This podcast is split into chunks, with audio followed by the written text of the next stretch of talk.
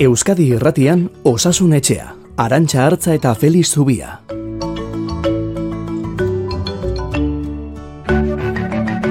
Egun on deizuela denoi, zer moduz?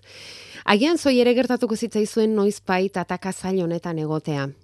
Nola konbentzitu nire laurogei urteko aitaginarreba eta irurogeita amabost urteko amaginarreba beren burua gehiago zaintzeko. Eta ez hainbeste pastillak hartzen dituztelako, tentsioa dela, kolesterola dela, diabetesa dela, baizik eta nahi duten dena jan eta edaten segitzen dutelako. Bueno, zer egingo zenukete? Osasun etxeko entzule horri laguntzeko. Baldaukazu ideiaren bat. Feliz Zubia, kaixo egun on? Egun on. Ah, bueno, ez tarri hobeto xo daukazu, ez? Bai, ez Bai. honetan, oraindik ere pixka bat nabaritzen da, baina bai. Hobeto, hobeto zaude, posten gara. E, zein bertsolari zen esaten zuena, on, e, nola zenura, galdetzea erraza da, erantzutea da zaila? Las, nik la- laskau txikirina dakit behintzat, ba, galdera denak direla errexak eta erantzunak zailak. Hemen Ba, antzeko, behintzat, bai. antzerako zerbait gertatzen da, ez? Bai.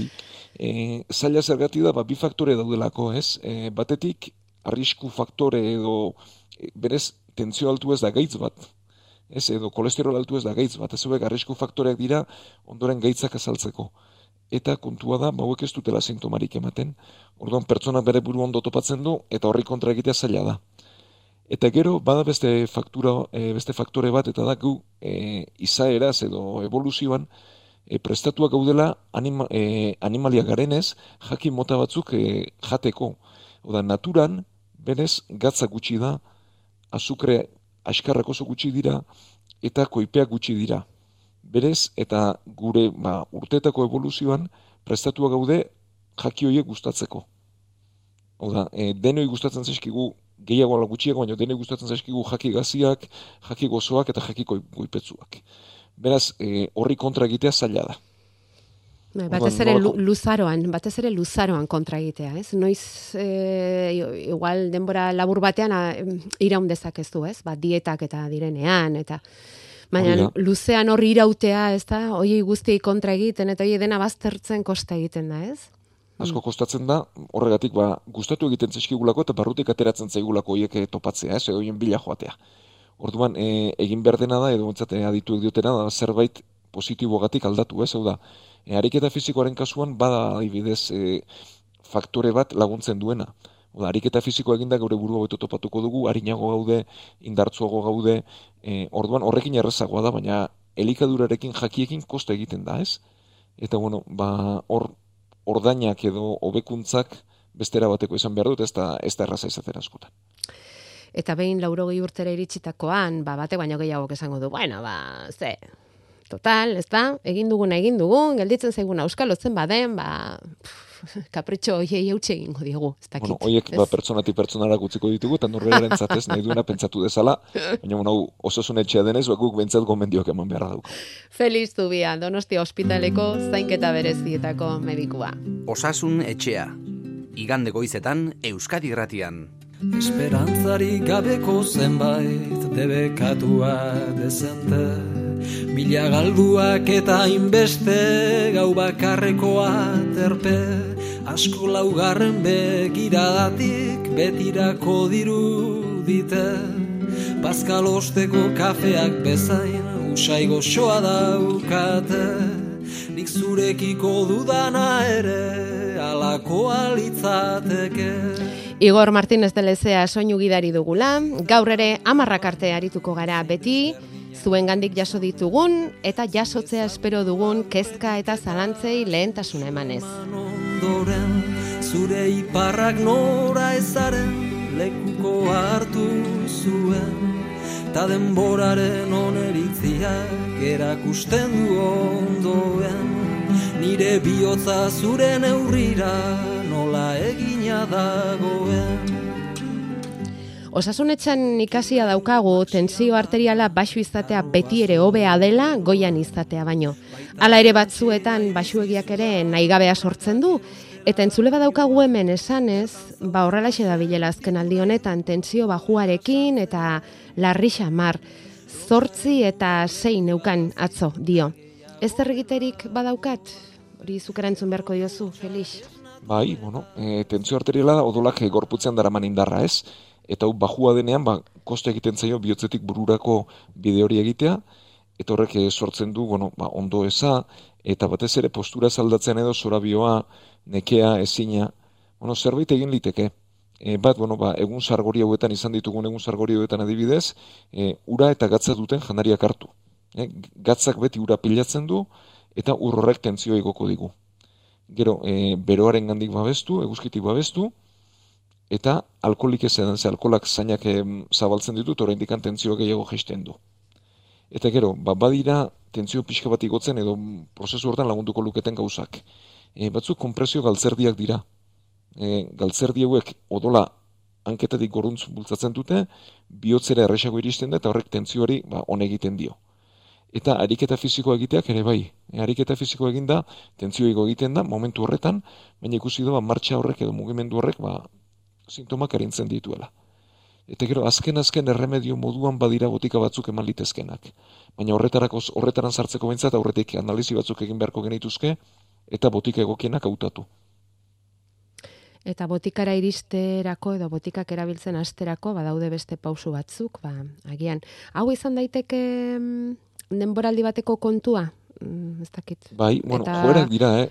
Edo hori hori hori zen galdetu nahi nizuna edo pertsona hau baldin bada bil tentsio basuarekin da tentsio basurako joera duela eta beti izango du gutxi gora bera beti izango du arazori. E, beti izango du, eh? E, hmm. badira tentsio bajuko pertsonak berezkoa dutenak eta joera hori beti izango du bakarrik egia da gero bolaretan gehiago jisten dela eta sintoma gehiago izaten dituztela eta beste bolaretan hmm. baltuxeago izan da ba hobeto bizi direla, ez? Ja. Eta gero badiot, ba eguraldi bero hauetan okerrago pasatzen duten pertsonak dira. Ja. Hala ere hobe e, tendentzia hori izatea, ez? Tentsio basuko bai. tendentzia izatea, altukoa izatea baino, ez? Gehiago zaindu behar da tentsio altua izan ezkero, bai. ez da, Felix? Hori da, kalte gehiago sortzen du tentsio altuak, horrek ema arteriak erazaten dituelako eta gaitzak sortzen dituelako e, tentzio baixuak e, hortatik babesten gaitu eta bizi guztian babestuko gaitu edo bintzat urte askoan babestuko gaitu, ez? Arraro litzateke basu, baixuarekin hasi eta ez dakit e, irurogeita marrurte artean bintzat tentzio alture iristea. Uh Bueno, baia Felixek eman dizkizun aholko hauek baliagarri zaizkizun.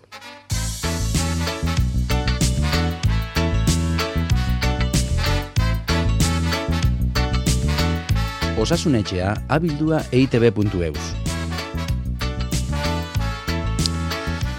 Eta horraxe idatzi digu entzule honek mezua esanez, kolon minbizia dela eta ebakuntzaren ostean jarri zidaten ostomia edo boltsa, uztailean kendu zidaten, baina oraindik hor nabil erresekzio sindromearekin.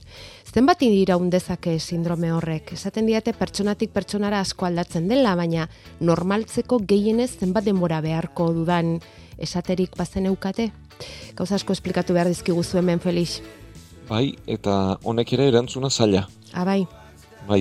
Bueno, e, bueno, sindrome osoak izena du aurreko uzkiaren erausketa sindromea.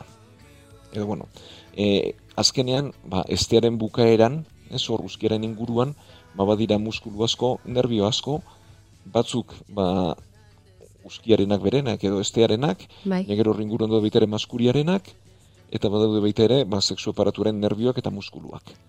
Orduan esango dugu bide gurutza handi bat dala.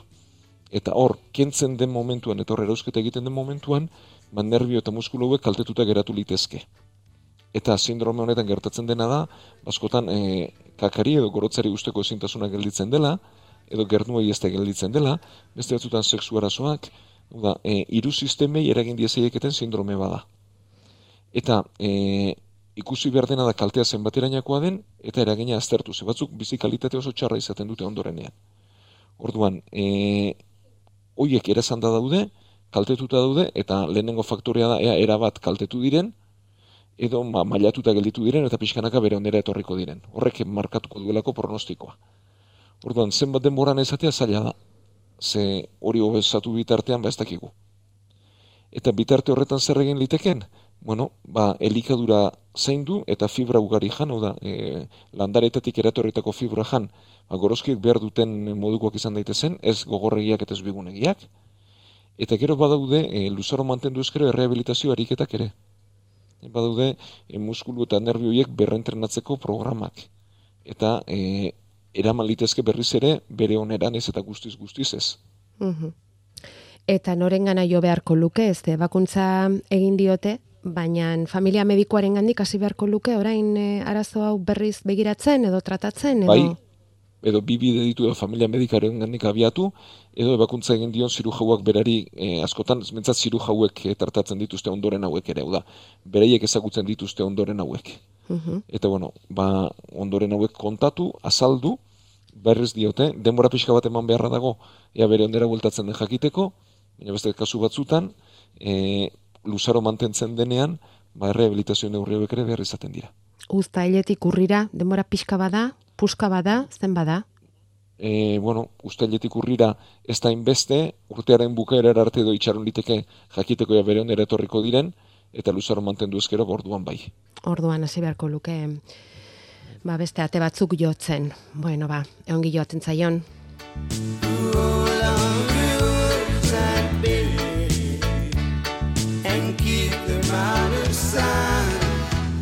Bueno, eta beste hau idatzi digu osasunetxeko entzuletxo batek.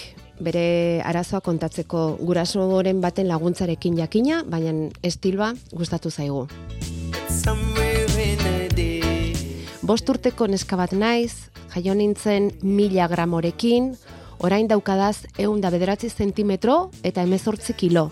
Baina sei astetik behin daukadaz tripako minak eta bota eta bota pasatzen dut eguna. Flema mordo batzuk bota arte. Gero osatzen naiz eta beste sei aste pasatu arte jarraitzen dut. Zerena izan leike Felix, holandoie urte batzuk. Bueno. Horrelako kasurik izan duzun, e, guri oso, Bai, oso gauza... ikusi ez, nik ikusi ikusi ez. baina, bueno, arrastoren bat atera liteke. Vale. Hau da, irratitik eh, medikuntza egitearen zailtasuna, ez? Bai, Pertsona ez daukazula aurrean, eta ezin duzula aztertu, eta ezin duzula gehiago galdetu, eta ezin duzula informazio osatu. bai. Baina, e, bueno, ba, bada hemen mitzat faktore garrantzitsu bat edo da, e, lixeri aparatuari edo gestio aparatuari loturiko zerbait dela, eta ziklikoa dela, ez? Eta gutxi gora bera, zei bat azteko zikloak direla hau da. E, ziklo bat izan, hobetu, baina berri izan dik zei aztetara atzera bueltatzen dela, ez? Bai.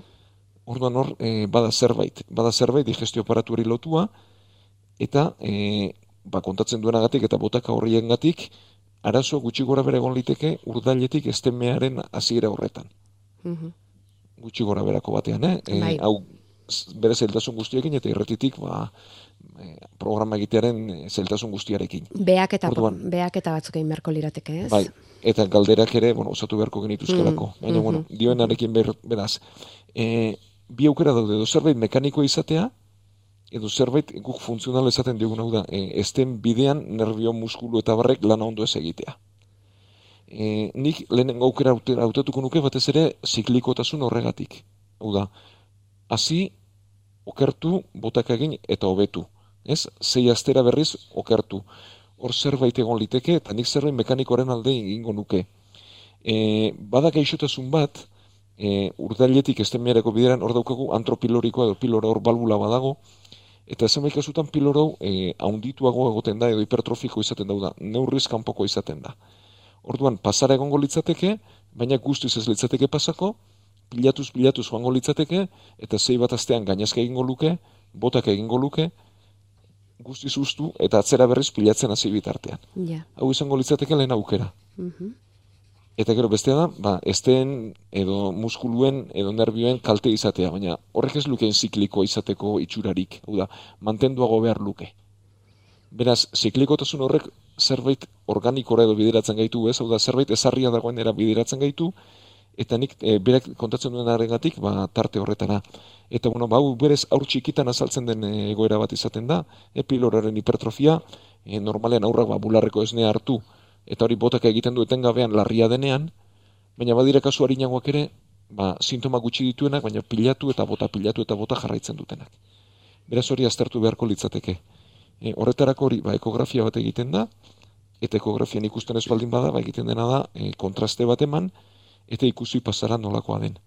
Eta bain hori diagnostikatuta, ebakuntza txiki bat behar izaten dute. Berak esaten du kilo bateko pixuarekin jaiozela. Horrek badauka zer ikusirik izan lezake? Zer ikusirik? Bueno, berez, aurra txikiagoa jaiotzen den momentutik, e, gerora edozein motatako arazoak izateko, ba, arrisko handiagoa, baina berez gaitzago ez da horrekin lotzen.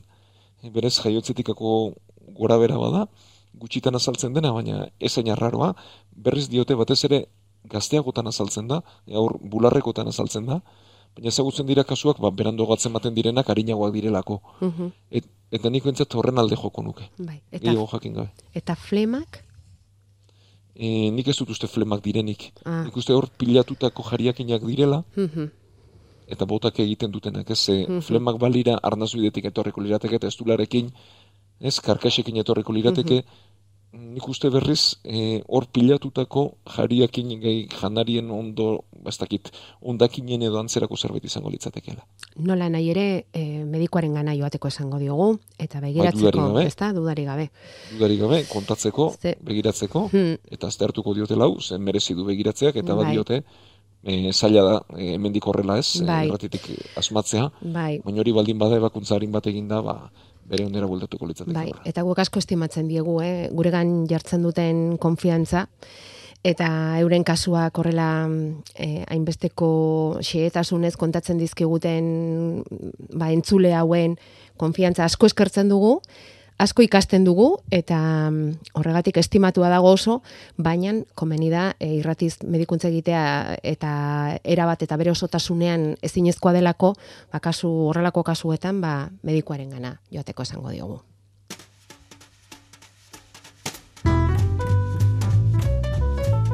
Gure WhatsAppa 688 666 000.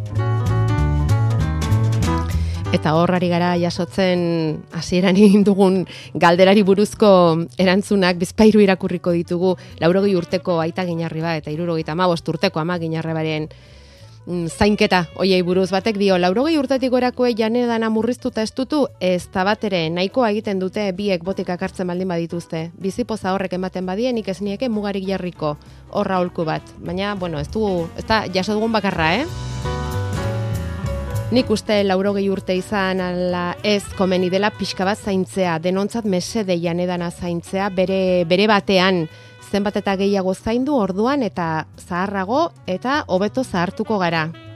Hori da nik uste dudana. Bueno, eta azkena, nik neuk egiten dudana, olkatuko nieke irurogeita amabost eta laurogei urteko aitona mona hoiei. Astean zehar xuxen ibili eta asteburuan pixka libreago, baina pasagabe.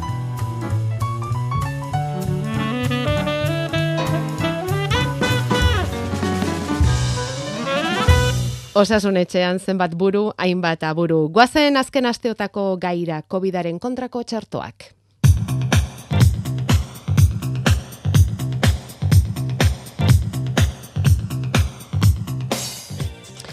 Orain ematen ari diren txertoez galdetzeran atorkizue. Irurogeita sei urte ditut eta ia ziru txertoak hartu nituen. Azkena hartu eta hilabetera gainera COVID-a izan nuen. 2008ko urtarrilean izan zen hori, beraz urte honen hasieran harin pasa nuen. Eta orain berriro txerto hartzeko gomendatzen digute, baina nere galdera da COVID-aren zein aldaketaren dira txerto hauek. Informazio falta dagoela ere salatzen du entzule honek. Egia esan dio lehena kenduta, gerora zein txerto jarri dizkiguten ere ez dakit. Eta orain, ambulategian hartzera joan diren zenbait lagunei ere, ez diete esan ze txerto jartzen ari diren. Ze txerto jartzen da biltza orain. Galdera Bueno. kairean, Felix. Ba, honek erantzun erresagoa du. E, gaur egun dauden txertoak, edo bentsate, kanpainan honetan jartzen ari diren txertoak, txerto bivalenteak dira. Bi osagai dituzte. E, bat azerako e, koronavirusaren aurkako txertoa da, baina besteak omikron aldaerari egokitutako txertoa da. Beraz, biak batean dituen txertoa da. Eta e, etxeari dagokionez, edo etxe komertzialari dagokionez, ba, Pfizerrenak dira gure inguruan daudenak. Bueno, hori informazio hori emana dago.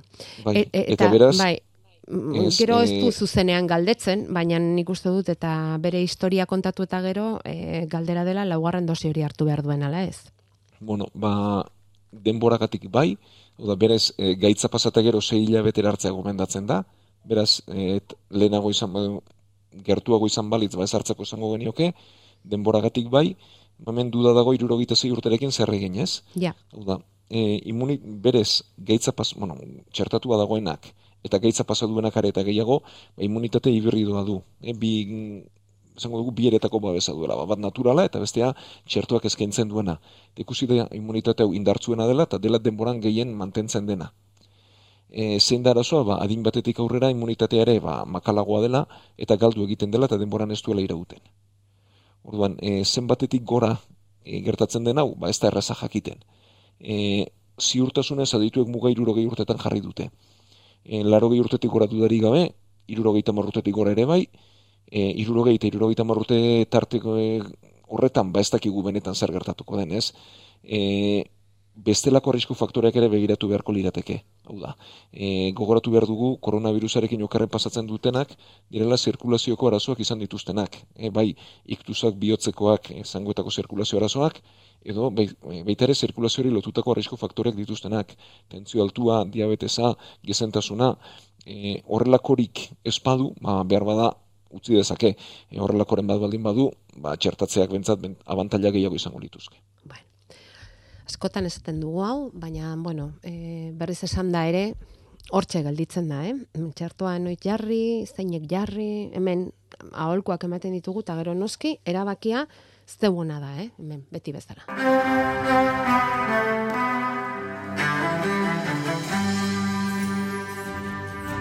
Mezuak grabatzeko bederatzi lau iru 0 bat bibi bost 0, hogeita laborduz martxan.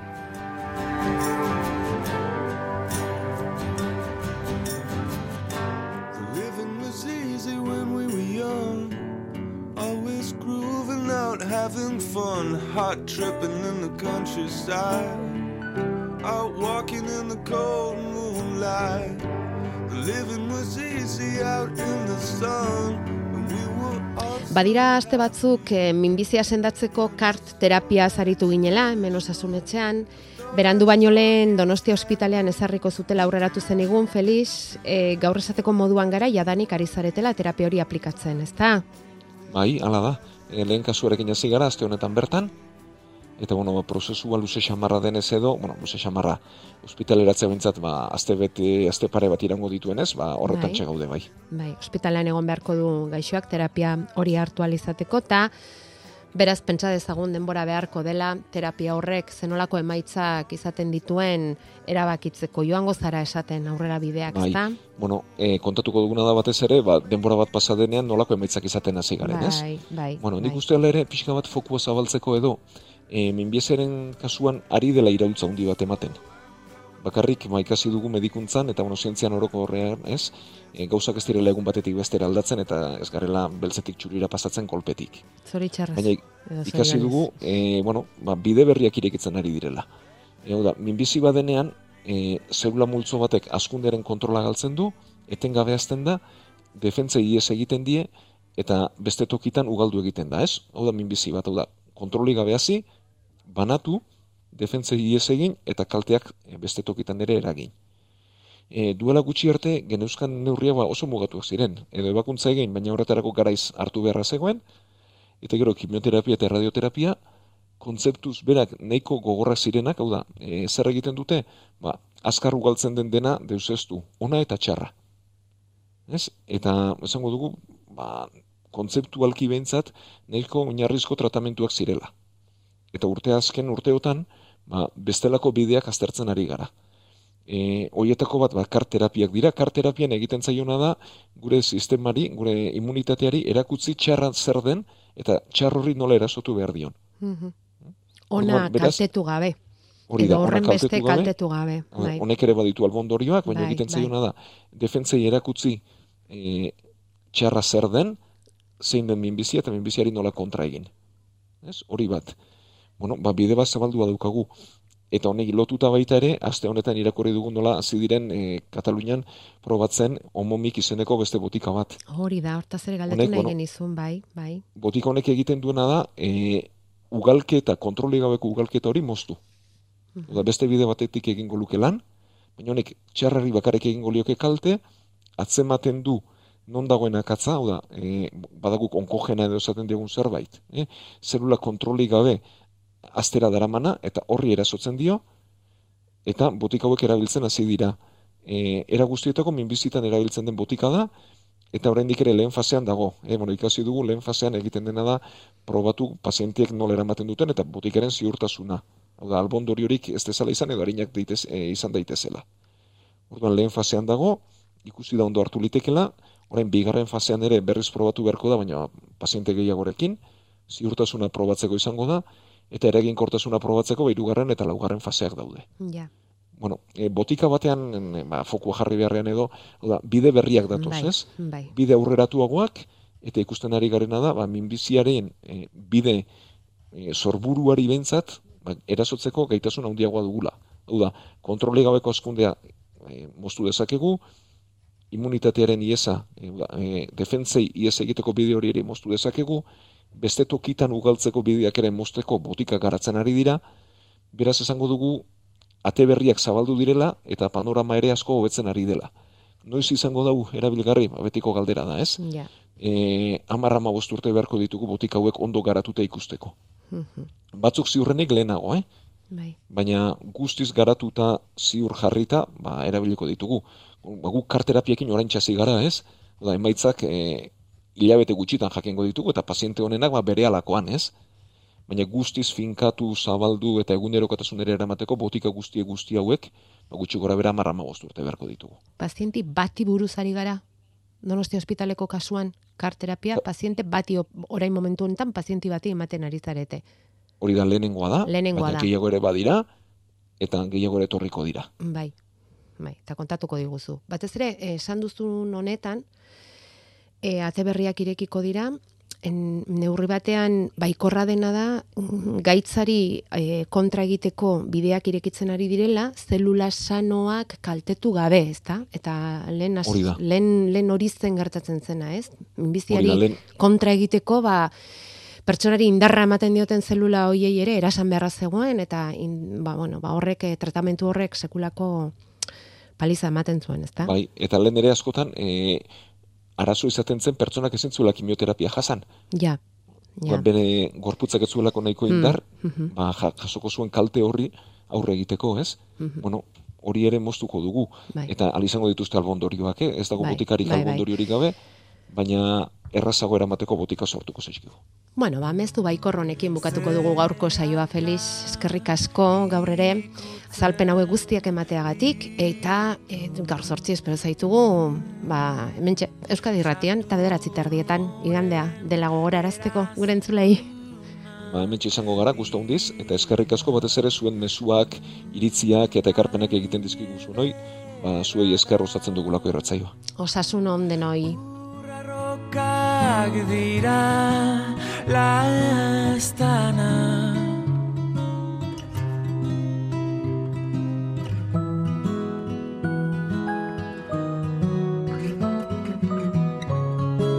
Mezu bat izarrei bidali diet. Mm, gutxiegi begiratu like this.